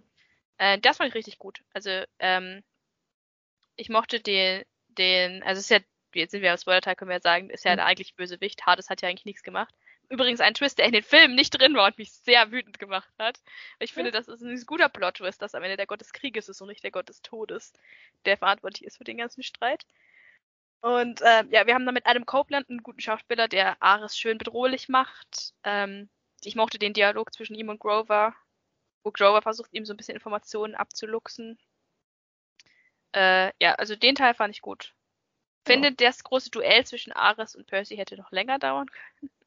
Ja, auch da sind wir wieder Action-Szenen, ja. auch zu schnell, es ist alles einfach zu kurz. Ich, hab, ich war da ganz sehr irritiert. Du fandest ja Folge 7 besonders schlecht. Ich fand Folge 8 besonders schlecht, weil ich sehr hm. irritiert mhm. war davon, dass äh, ich wusste gar nicht, was ist jetzt der eigentliche Showdown. Ist es das Duell? Ist es der, der Dialog mit Zeus?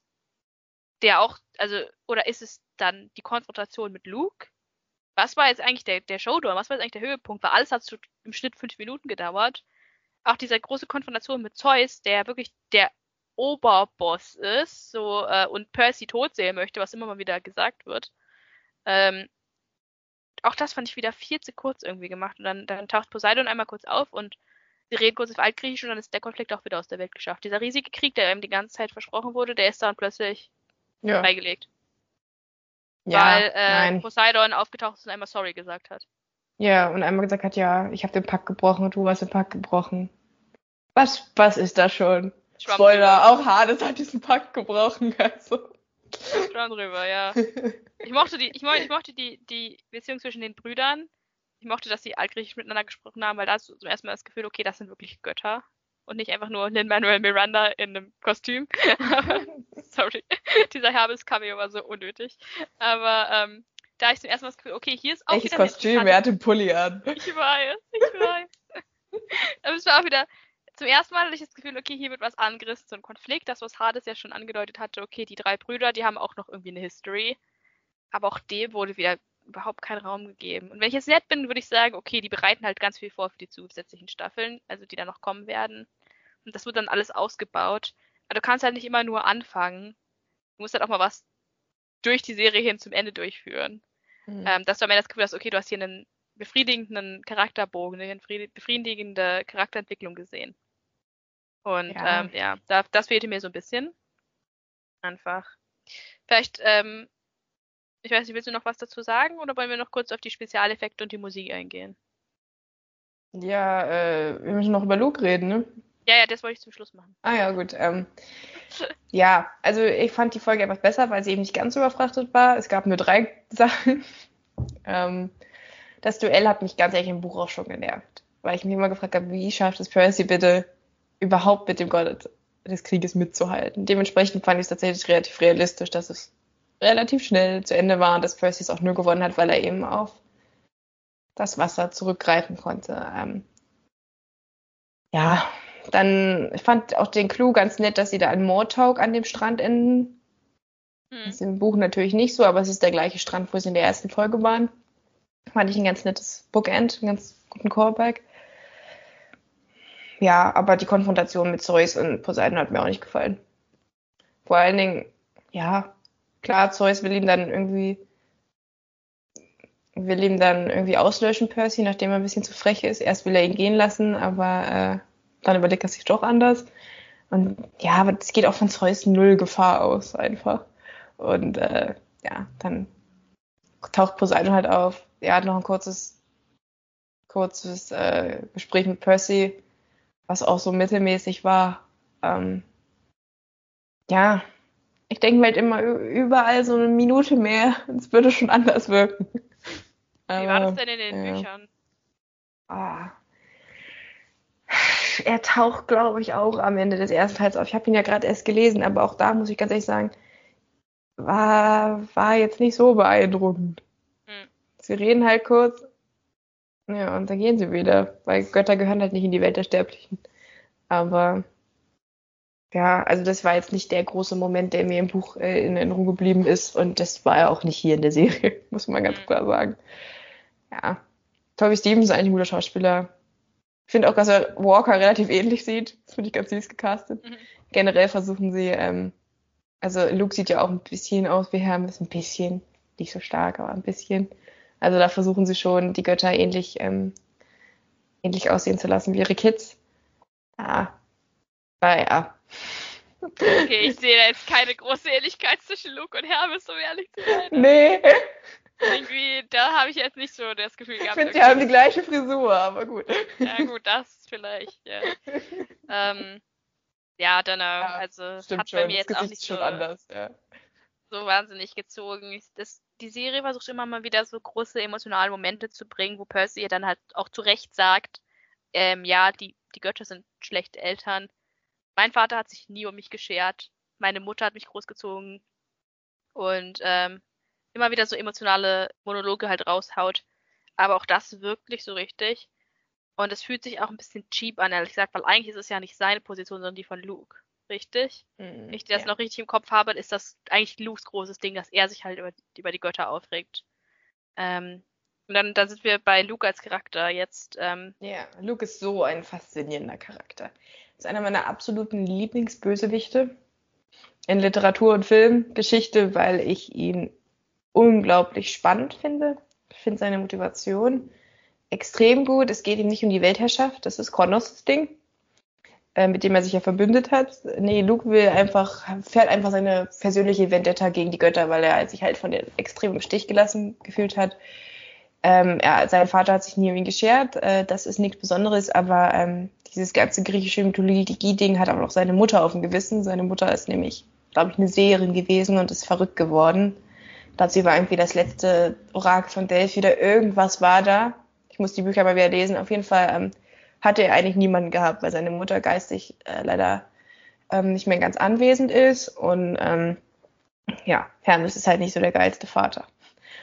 Und ähm, ja, dann ist er halt auf dieser Quest gewesen, drei Jahre vorher, weswegen es ja auch keine Quests mehr gibt. Das ist ja auch noch so ein Ding, was kurz angerissen wird, ähm, weil Luke da eben voll versagt hat ja, man hat halt auch nur Hilfe bekommen von irgendwem. Und ähm, ja, deswegen, ich finde Luke unglaublich spannender Charakter. Ich kann ihn total gut nachvollziehen. Ähm, er ist halt sehr einsam und äh, fühlt sich komplett verraten und benutzt auch von den Göttern, was ja auch alles stimmt.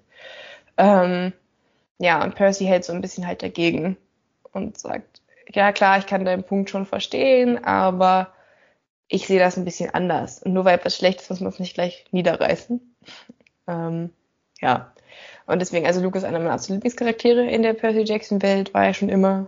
Und äh, wünschte mir, er wäre noch ein bisschen besser ausgearbeitet worden. Ich fand den Darsteller eigentlich nicht schlecht. Aber vor allem, vor allem, ja, vor allem die Prophezeiung sagt ja, ein Freund wird dich verraten. Und die wirkliche Freundschaft zwischen Percy und Luke habe ich jetzt nicht gesehen. Und hm. das ist halt wichtig, damit das hittet, weil in den Büchern führt er ihn halt in die Welt ein. Nicht Annabeth, nicht Grover, nein, Luke zeigt ihm das Camp und die Welt und alles. Ähm, er ist quasi so ein bisschen die große Bruderfigur für Percy. Und dass er dann derjenige ist, den Genauso er wie halt auch für Annabeth. Ja. Wobei Annabeth auch noch ein bisschen anders Interesse an Luke hat. Ja. Aber ähm, ja, der hat auch so eine kleine Schwärmerei für ihn. Aber ähm, ja, äh, Luke sieht sie als kleine Schwester eindeutig.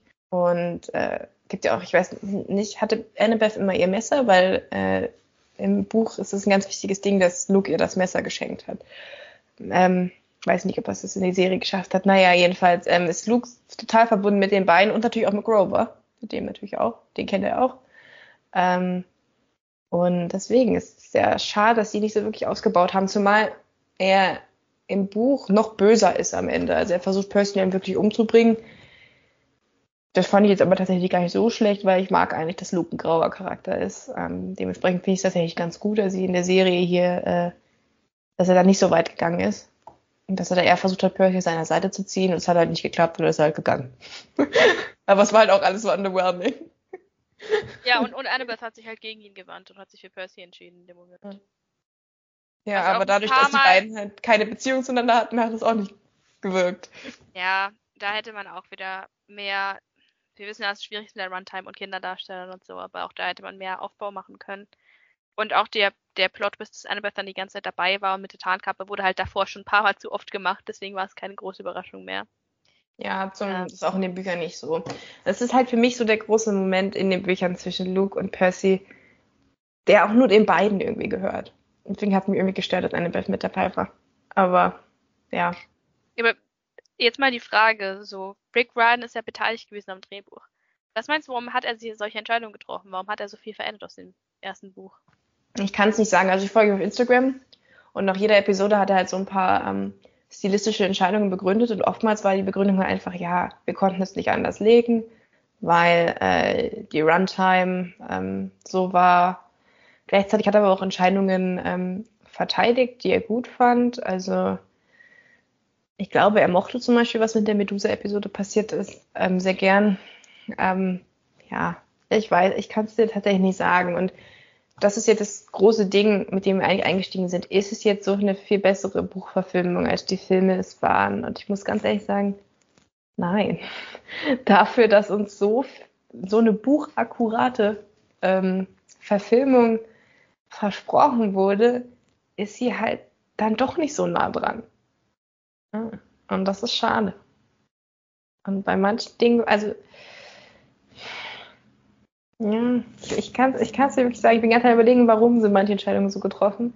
Und ich glaube einfach, ähm, Rick und ähm, die Leute, die zusammen mit ihm das Drehbuch geschrieben haben, wollten einfach so viel wie möglich aus der Welt von Percy Jackson in diese Folgen reinpacken.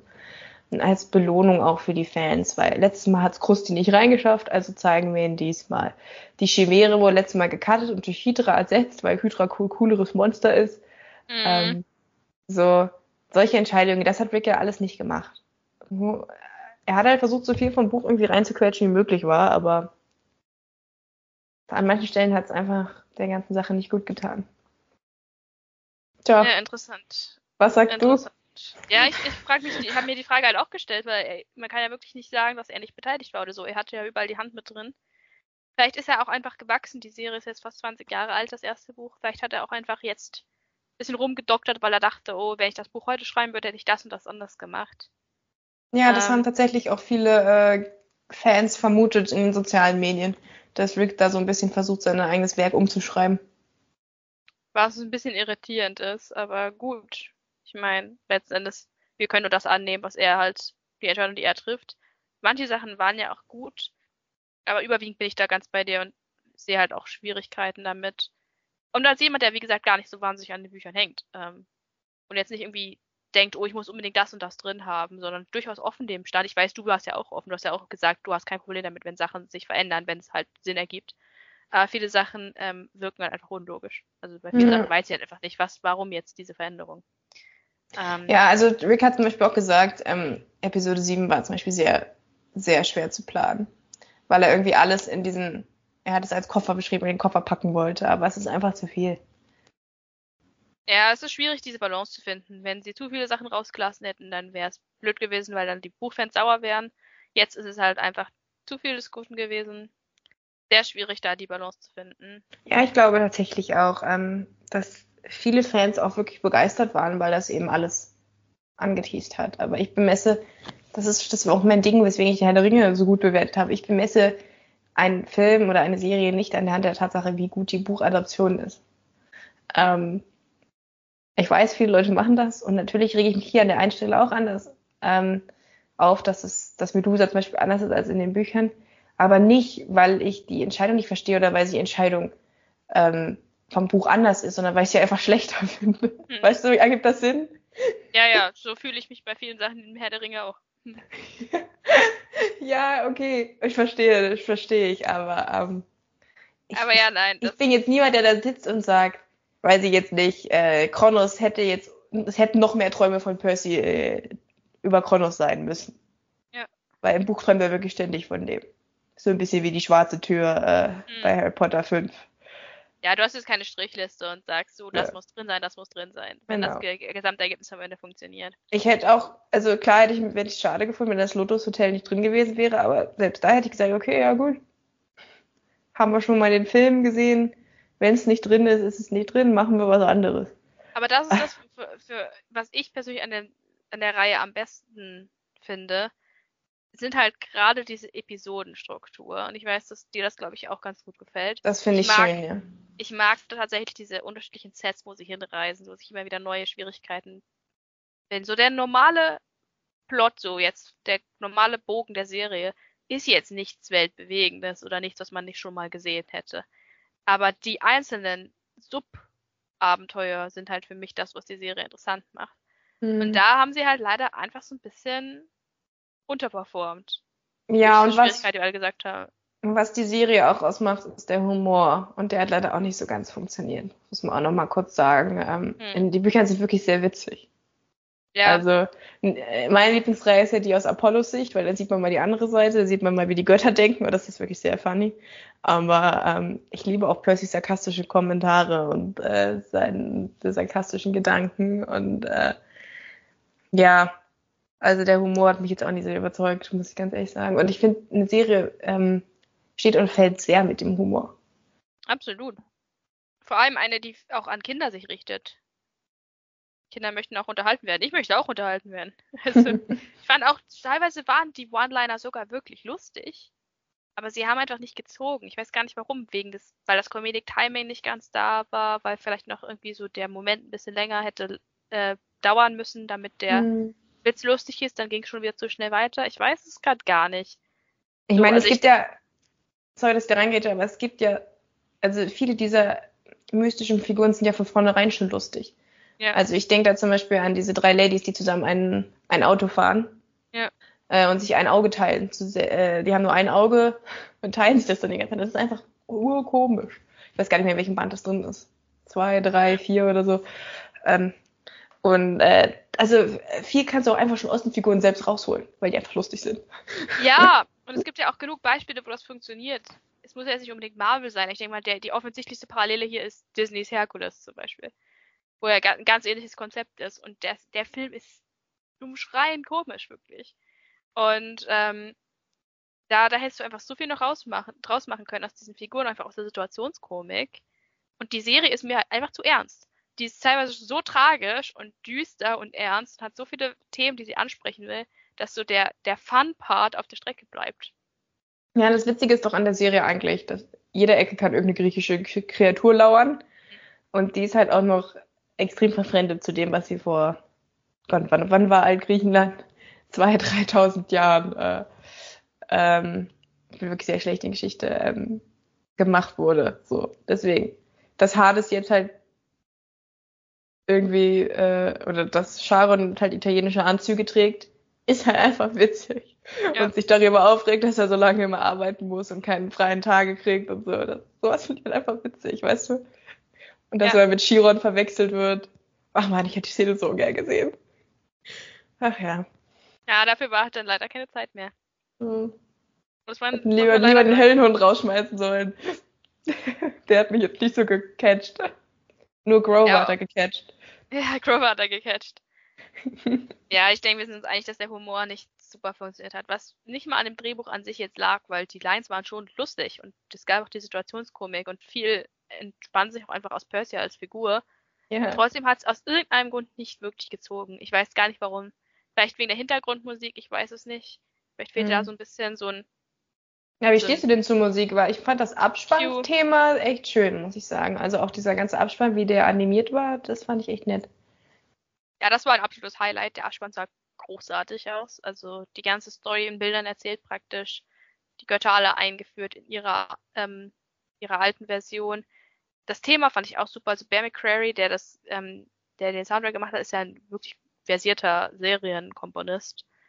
Aber ansonsten, ja, ich finde gerade so die leichteren Töne, das kann man, glaube ich, über die ganze Serie sagen, dass die leichteren Töne so ein bisschen auf der Strecke bleiben. Am Anfang ist das noch gut. So, äh, ich finde gerade so am Anfang so ergibt sich sehr viel Komik aus dem, der Tatsache, dass Percy halt rausfindet, oh, Grover ist in Wirklichkeit ein Satyr, Grover ist in Wirklichkeit 24. Äh, es gibt Camp Half-Blood und so und daraus ergibt sich sehr viel Komik und das funktioniert auch noch. Aber je weiter es geht, desto ernster wird es und das. Ja. Und vielleicht müsst du auch noch mehr mit, mehr. mehr mit Gillinghead Cuts arbeiten. Also zum Beispiel ja. die Tatsache, wie sie da in dieses McDonalds-Restaurant äh, reingehen, hätte echt urkomisch sein können. Wie sie da mit Ares Cheeseburger essen, aber irgendwie hat es auch nicht gezogen. Ja, weil es viel zu ernst und bedrohlich ist, die, die, die Szene. Was ich noch sagen wollte, ist, dass ich finde, dass die Serie gut aussieht. Ich weiß, du hast die Sets kritisiert, aber ich fand eigentlich, dass die Serie rundherum gut aussieht, dass die Spezialeffekte super sind. Ja, also äh, die Wassermagie sieht super aus, muss man sagen. Die, die, dieses Viech hat mich nicht ganz überzeugt. Neriden oder so heißen die, glaube ich. Diese, diese Meerjungfrau. Äh, die fand ich jetzt nicht ganz so ja. klasse, aber ähm, na, also ich als Fantasy-Fan finde es einfach großartig, wie weit die Fantasy gekommen ist, was so Effekte und Monster angeht. Mhm. Äh, in den letzten Jahren. Also so eine Fantasy-Serie hättest du vor zehn Jahren, glaube ich, in der Form. Ja, ich fand auch Tante Ems Garten sah eigentlich voll gut aus. Also es gab ja. so ein paar Sets, die haben mich echt überzeugt, allen voran Camp Halfblood. Ich fand es war wunderschön. Mhm. Ja, und dann gab es halt so ein paar Sets. Ja, also wir würden so eine 5 von 10 für die Sets geben. War, war für oh, das okay. ist das wirklich harsh. Also da hätte ich besser bewertet. ja, wie gesagt, ich muss halt auch ganz ehrlich sagen, Camp Half-Blood sieht gut aus. Haben wir aber auch schon mal gut gesehen in den hm. Filmen. Also, ja, naja. Ja gut, ist halt auch nur ein Wald, ne? Das ist jetzt nicht so schwer. Ja gut, aber die Hütten sahen halt auch richtig gut aus. Ja. Ja. Ich weiß es nicht. Ich glaube, ich bin einfach ein bisschen enttäuscht. Ja, da kommt auch ein bisschen Enttäuschung einfach mit drin. Ja, ich weiß, dass du dich sehr gefreut hattest. Und ich war halt echt enttäuscht vom Olymp. Ich habe mir Olymp halt echt netter vorgestellt als diese karge Felsklippe. Gut, das hat mich jetzt nicht so gestört, aber ich hatte auch nicht so große Erwartungen einfach da dran. Mhm. Ich fand eigentlich, ich bemesse das halt immer noch so an so alten Fantasy-Serien, so vor zehn Jahren, so Merlin, die neuen Abenteuer und so. Das ist natürlich kein Vergleich. Ey, nicht gegen Merlin hier. ja, aber es hatte nicht das Budget, seien wir ehrlich. Es hatte Nein. nicht das CGI. Insofern, das fand ich eigentlich. Dafür wollte ich jetzt nochmal zum Abschluss. Ja, eine, aber da war die positive Dynamik zwischen den Charakteren besser. Ja, und der Humor. okay, also ich glaube, wir sehen so ein bisschen die Probleme. Man kann hier wirklich nicht sagen, dass die, finde ich, dass die Schöpfer nichts aus dem Budget gemacht haben. Ich finde, sie haben das Budget sehr gut verwendet. Hm. Ähm, da, müssen wir uns vielleicht einfach darauf einigen, dass wir unterschiedlicher Meinung sind. Äh, was, was die Sets angeht, die Effekte, die Kostüme und so, das fand ich alles eigentlich richtig gut. Ich fand vom Ton teilweise einfach. Ey, über die Kostüme will ich nichts sagen. Die fand ja, ich gut. Ne, ne, das hast du ja gesagt, dass du das, dass du die Kostüme ja. super fandest. Und die fand ich auch toll. Also Medusas Outfit allein schon top. Ähm, also das, ja, das ist alles wirklich gut gemacht. Es krankt so ein bisschen am Ton, finde ich. Die Tonprobleme, ähm, ja. dass es einfach der Humor nicht zieht, dass dann aber auch die emotionalen, schweren Momente auch wieder nicht ziehen, weil sie zu wenig vorbereitet wurden. Ja, die Tonalitäten passen nicht. Ja. Leider. Ähm, dass zu viel gerusht wird, das Pacing. Mhm. Schwierig. Ja. Also nicht, dass Rick Riordan je diesen Podcast hören würde oder verstehen würde, aber bitte Rick, für die nächste Staffel, die ist ja jetzt schon bestätigt und das ist tatsächlich eins meiner Lieblingsbücher, weil dann taucht nämlich noch ein anderer Lieblingscharakter ja. von mir aus. Ach, dann komm, ich, nee, ich will jetzt hier keine Spoiler treffen, aber Percy ist nicht so begeistert, sagen wir mal so. Oh. ähm, ja, nee, da freue ich mich mega drauf. Ähm, und ich hoffe einfach, dass sie, es ist auch ein kürzeres Buch. Also vielleicht fahren sie dann mit ihrer Taktik alles zu zeigen besser, weil sie nicht ganz viel reinbringen müssen, weil es insgesamt kürzer ist, das Buch. Ja, aber ich würde Rick trotzdem als Tipp mitgeben, vielleicht, ich glaube, es ist auch schwer als Autor, dich entscheiden zu müssen, was du cutten willst. Mhm. aber ich würde ihm wirklich den Tipp geben und allen anderen auch, ähm, beim Drehbuch nochmal ein bisschen zu überarbeiten und ähm, größere Fokusse zu setzen. Weniger ist manchmal einfach mehr. Ja. Ja, na gut, dann ja. haben wir, glaube ich, alles besprochen, was wir ähm, zu sagen hatten, oder? Mal sehen, ob Avatar es besser macht. Ja, um Gottes Willen. Ja, am 22. sind wir, haben wir ja schon die nächste Kindheitsserie und das wird dann für mich, glaube ich, so ein Moment der Wahrheit. Bei Percy Jackson war ich nicht so emotional involviert, aber äh, Avatar ähm, wird wird schwierig, wenn das nicht gut wird für mich. Mhm. Also, mal gucken. Ich bin, ich bin gespannt. Das hier hatte ich eigentlich so als sichere Bank gesehen. Bin jetzt tatsächlich auch sehr überrascht, dass es gar nicht das geworden ist, was ich mir gedacht hatte, aber war jetzt auch nicht so so enttäuscht wie du, glaube ich. Ähm, aber. Ja, was, fang mal du an, was du gibst. Ich will mich ein bisschen orientieren. ich will ja nicht dein Ergebnis verfälschen hier. Nein, nein, nein, ich habe eigentlich schon. Jetzt sag erst mal, was du geben würdest. Also ich würde 6 von 10 geben. Ich fand es zwar eigentlich solide, aber es war halt auch nichts, was wirklich ja. für mich hervorsticht. Ja. Nee, da kann ich nicht mitgehen. ich bin halt noch so überlegen, ob 4 oder 4,5. Das ist halt so. Äh, sagen, ich bin mal gut und sag, da, ist noch, da steckt noch einiges an Potenzial drin. Vielleicht wurde viel auch nur vorbereitet. Ähm, und da gibt es vielleicht später noch den Payoff für, ähm, ich gebe 4,5. Aber das ist schon mit sehr viel gutem Willen, weil wow. 30 Minuten für mal, mal 8 macht 4 Stunden für ein 350 Seiten Buch muss eigentlich reichen, um das gut zu adaptieren. Ich weiß, ich will gar keine gute Adaption, aber ähm, an der Runtime kann es eigentlich nicht liegen. Das heißt, es krankt wirklich am Drehbuch und am Pacing. Und äh, ja, das muss ich der Serie halt zuschreiben. Das ist die zweitschlechteste Bewertung, nee, Verzeihung, die drittschlechteste Bewertung, die du jemals vergeben hast in diesem Podcast. Wirklich? Was habe ich noch schlechter? Persuasion. Persuasion mit zwei und natürlich. Und äh, die Ringe der Macht, der erste Teil hast du nur vier gegeben. Ja, und Tor habe ich auch richtig runter gemacht. Äh, warte mal. Ja, ja, The Crown hast du auch. Okay, verzeihen. Crown hast du auch schlecht bewertet. Okay, ja, aber. Ich bewerte ab und an mal schlecht. Wenn es schlecht ist. Äh, ja, aber ich muss, ich muss wirklich sagen, ich fand es nicht so mies. Ich fand, es war mittelmäßig. Aber ich fand nicht, dass es wirklich äh, so schlimm war. Also ich messe es halt auch ein bisschen daran, dass ich halt wirklich die letzten beiden Folgen zusammen am Stück geguckt habe. Du musst dir vorstellen, ja, in den ersten zwei Wochen, als es rauskam, oder die ersten drei Wochen, weil die ersten Episoden waren ja zusammen, habe ich wirklich die Tage gezählt bis zur nächsten Folge und geguckt, ab wann ist die denn in Deutschland verfügbar. Und die letzten beiden Folgen habe ich zusammengeguckt, weil ich keine Lust mehr hatte, Episode 7 zu gucken. Das heißt, die habe ich zwei Wochen nach Episode 6 erst geguckt. Ja weil mich so das ganze Ding verloren hat. Und da kann ich einfach nicht mehr als viereinhalb geben. Es tut mir leid. Das ist schon. Du bist da ja nicht die Einzige. Ich ja. hatte das Gefühl, dass ich habe mitgekriegt durch Social Media und so, dass der Enthusiasmus der Percy Jackson Fans mit jeder Woche abgenommen hat. Ja, weil halt äh. immer, dann wird da eine vierte Perle vergeben, nur um zu schocken. Eigentlich sind es nur drei. Dann verlieren sie die Perle und dann sind sie wieder nur bei drei und haben das gleiche Problem. Ja. So manche, so manche Sachen, äh, ja, verstehe ich einfach nicht wenn es immer das, der gleiche Outcome ist, dann brauchst du den Twist vorher auch nicht. Wie, wie bei die Sonnen Sommersonnenwende ist schon vorbei. Ja, ja. ist genau das gleiche. Exakt das, exakt das. Es fühlt sich überflüssig an. Ja. Naja, okay, also viereinhalb von mir. Am Ende noch der Ausblick in die dir. Zukunft. Wir wissen ja, es Staffel 2 gibt, insofern ist es nicht mehr so relevant, aber ähm, freust du dich trotz allem auf Staffel 2? Ja, klar, total. Äh, Band des Zyklopen, super Buch. Mag Zyklopen, mag Tyson. Er ist so ich liebe Tyson, er ist so süß. Ähm, da denke ich, wird man auch viel für die Percy-Annabeth-Beziehung tun können, weil ohne jetzt sie wollen Grover so ein bisschen raus ist aus dem Plot. Ähm, ja. Nee, ich glaube, wenn die Schauspieler dann auch noch mal ein, zwei Jahre älter sind, können die vielleicht auch noch mehr aus dem etwas holprigen Drehbuch rausholen. Oder halt das Drehbuch wird ein bisschen besser. Vielleicht noch eine Sache, die mich wirklich interessiert, weil wir ja die Filme schon oft angesprochen haben. Was sind denn so Sachen, wo du sagen würdest, okay, das ist besser als in den Filmen gelaufen? Ja, schon mal die Rahmenbedingungen, dass die Kinder das richtige Alter haben, dass auch so Sachen geachtet wurde wie Kostüme. Das ähm, ganz schlimm fand ich auch immer das Innudo in dem Percy-Film. Also gerade Grover äh, hängt immer mit irgendwelchen Frauen drum und versucht äh, mit denen was anzufangen, was halt so null mit dem Grover äh, in den Büchern äh, zu tun hat, der halt, er ist halt ein Kind.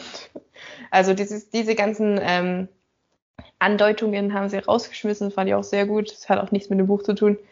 Ähm, ja, die Tatsache, dass Hades auch kein Sadist ist, gefällt mir auch sehr gut. Ich fand Hades in den Filmen immer furchtbar. Hm. Ich auch. Ja. Hades war, also Hades, Film Hades war wirklich, aber wird er von Stephen Coogan gespielt. Aber Film ja. Hades war wirklich nix. Ähm, also schon, also ich kann die Percy Jackson Filme würde ich vielleicht mit drei von zehn bewerten. Also schon, schon noch mal ein Stück besser, aber es hätte noch besser sein können. Ich würde auch sagen, ich fand auch das Schauspiel besser, möchte ich noch hinzufügen. Ja, auf jeden Fall. Das war absolut nix im ersten. Ja, Und das war halt wirklich auch die Tatsache, dass die Kinder halt alt genug sind, um die ganze Zeit selber Auto zu fahren. Ich finde das gerade sehr lustig in der Percy Jackson Serie, dass sie halt die ganze Zeit überlegen müssen, wie kommen wir jetzt dahin? Dann steigen ja. sie in irgendeinen Laster und fahren da mit. Ja, aber Percy's äh, Fahrkürz dann halt doch nicht wirklich aus. Ja, das fand ich zum Beispiel ganz witzig. Äh, das finde ich halt lustig. Also so, solche Probleme sind halt wirkliche Probleme. Wie kommst du ans andere Ende der USA, wenn du nicht fliegen darfst, weil Zeus dich sonst vom Himmel holt und äh, ja, du auch nicht Auto fahren kannst. Ja, und dadurch diese, ergibt sich halt diese, diese episodische Struktur mit dem Monster, Monster of the Week. Hm. Dadurch gibt es diese ganzen Zwischenhalte. Wenn sie einfach nur hätten rüberfliegen können oder rüberfahren können, dann wäre es nicht so interessant gewesen. Ja. ja, gut. Also, wir haben gemischte Gefühle, würde ich zusammenfassen. Es war jetzt leider nicht ganz der große Coup, den wir uns versprochen haben. Nee, ich hatte wirklich ein bisschen mehr erwartet, ich bin ehrlich. Hm. Also, ja. Ich denke, du hast da eine ganz gute objektive Bewertung. Aber ja. Ja, naja, gut. Ja, bei Ringe der Macht waren wir ein bisschen vertauscht. Da habe ja. ich ja etwas gnädiger bewertet. Aber wenn, wenn du halt dich wirklich da ewig drauf freust, extra nochmal das Buch als Vorbereitung liest, und dann hittet es leider irgendwie nicht so richtig. Einfach schade, aber kann ja noch kommen. Gibt ja noch ja. Entwicklungspotenzial. Es geht ja, ja weiter. Ja, absolut. Wir bleiben dabei, wir geben die Serie nicht auf und freuen uns auf Staffel 2, trotz allem, würde ich sagen. Auf jeden In Fall. In der Hoffnung, dass bestimmte Sachen besser laufen. Es wird ja auch sicherlich, also viele Fans haben es ja kritisiert. Ich denke, das wird Disney auch nochmal reflektieren. Dann gucken wir mal, welches dann hat dann Staffel 2 ein bisschen stärkeren roten Faden und gucken wir einfach mal. Alles klar. Ja, dann danke ich dir für das Gespräch und natürlich euch da draußen fürs Zuhören. Denkt dran, vielleicht ist auch euer Vater in Wahrheit ein Gott. Wobei wir jetzt auch erfahren haben. Ich habe gestern Poor Things gesehen und habe jetzt eine sehr schlechte Assoziation wegen der ganzen Gott ist dein Vater Sache. Ah, ja. Aber Weil ja.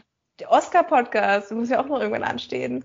Genau, Schön, dass genau. du dir Poor, äh, Poor Things angeschaut hast. Also ich muss sagen, Poor Things interessiert mich leider so gar nicht. Ich weiß nicht, ob ich mir den angucken werde, aber ich möchte auf jeden Fall noch in The Holdovers. Ja, guck, guck den mal, der ist gut. Ja. Und dann mal gucken, was wir im März den Oscars machen. Genau. Es, es geht also spannend weiter. Wir werden sicherlich die Avatar-Serie auch nochmal beleuchten. Mhm, da holen wir uns vielleicht Raphael dazu. Genau, da sind wir, glaube ich, alle drei sehr gespannt drauf. Also, ja. ja, es bleibt ein interessantes Jahr und guter, guter Start, würde ich schon mal sagen, für den Fantasy-Podcast, der eigentlich kein Fantasy-Podcast ist, aber mal wieder ein Fantasy-Podcast wird, habe ich das Gefühl. Ja, was soll man sagen, ne? House of the Dragon steht auch schon wieder in den Startlöchern. Ja, House of the Dragon kommt auch noch. Also dann, vielen Dank fürs Zuhören. Es hat mir sehr viel Spaß gemacht. Ja. Danke. danke für die Moderation, Milena. Ja, danke, danke, danke, ähm, dass du mitgemacht hast. Und dann freue ich mich aufs nächste Mal. Macht's gut. Tschüss. Das war's schon wieder mit unserer aktuellen Folge. Take Two ist ein Podcast, der über Acast vertrieben wird. Das Logo wurde mit der App Logopit Plus designt. Die Klappe im Intro und Outro stammt von der Website freesound.org. Unser Content wurde mit Hilfe des Programms Audacity geschnitten und überarbeitet. Wenn ihr Wünsche, Fragen oder Anregungen an mich und Milena habt, dann schreibt uns doch einfach eine Mail an take22 at web.de, alles zusammengeschrieben. Danke für euer Interesse und bis zum nächsten Mal.